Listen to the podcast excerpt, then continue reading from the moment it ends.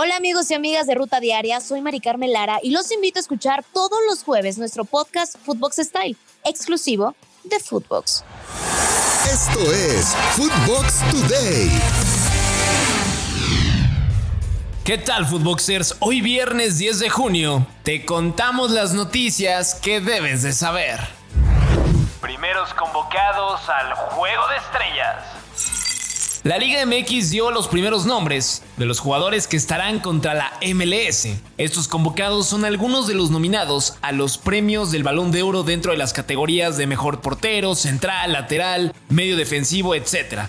Entre los convocados sobresalen nombres como Camilo Vargas de Atlas, William Tecillo de León, Jordan Carrillo de Santos, André Pierre Gignac, Julio César Furch de Atlas, entre varios nombres. La lista completa se dará a conocer después de la ceremonia del Balón de Oro el 25 de junio cuando se otorgue el reconocimiento al director técnico del año entre Diego Coca de Atlas y Guillermo Almada de los Tuzos. El ganador elegirá al resto de jugadores que integrarán el equipo de estrellas de nuestra liga. ¿Esta ocasión podrá ganar la Liga MX? Pablo Solari cerca de ser águila.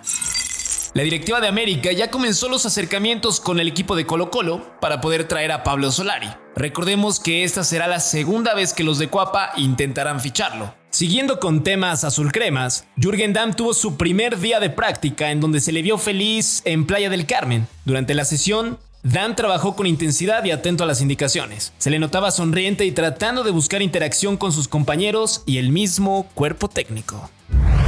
Mozo extraña a Pumas. El flamante refuerzo del rebaño se ha hecho viral en redes sociales durante las últimas horas, luego de aparecer en un video donde comete el error y en lugar de saludar a los aficionados de Chivas, saluda a los aficionados, pero de Pumas. Escuchemos.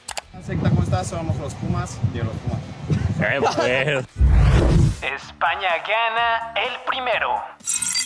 La Furia Roja derrotó por la mínima Suiza como visitante con un gol de Pablo Sarabia en el primer tiempo. Con esto puede seguir por la pelea del grupo A en la Nations League y este grupo está liderado por Portugal, que también ganó 2 a 0 ante República Checa. En otros duelos, Noruega empató sin goles con Eslovenia, Serbia derrotó a Suecia, mientras que Grecia goleó 3 a 0 a Chipre. Kosovo sorprendió a Irlanda del Norte ganando 3 a 2. Gibraltar y Bulgaria empataron a 1. Georgia ganó 3 a 0 a Macedonia y Estonia le pegó al equipo de Malta.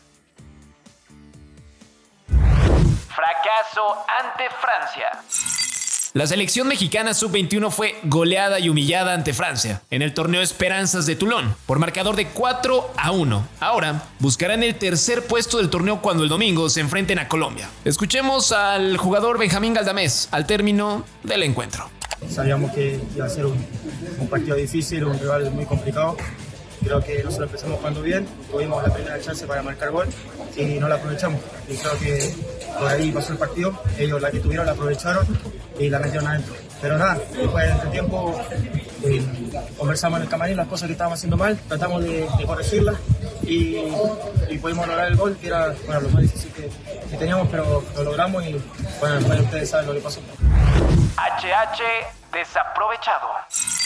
Nadie sabe lo que tiene hasta que lo pierde. Y es el caso del Atlético de Madrid, que se arrepiente de no haberle sacado más jugo a Héctor Herrera, quien dejó al equipo en este verano para irse a la MLS. Escuchemos las palabras del arrepentido Miguel Ángel Gil.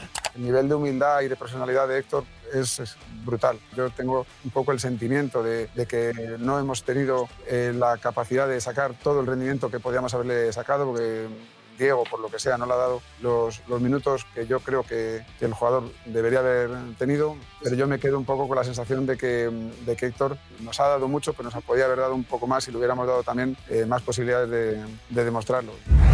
Valencia hace oficial a Gattuso. El equipo Che anunció oficialmente la llegada del Reino, quien ha firmado un contrato con el club por dos temporadas. Por lo tanto, de inicio estará hasta el año 2024. Estas fueron las primeras palabras del italiano al llegar a la Liga de España. Muy feliz, muy orgulloso que soy entrenador de este equipo, un equipo que tiene muchas historias, un grande, grande equipo. Cuando he hablado la primera vez con la directiva de este club, recuerdo que fue un día importante para mí mi cuerpo técnico, eh, un grande honor que vamos a comenzar una, una nueva temporada. ¿Logrará conseguir algo con el Valencia? Esto fue Footbox Today.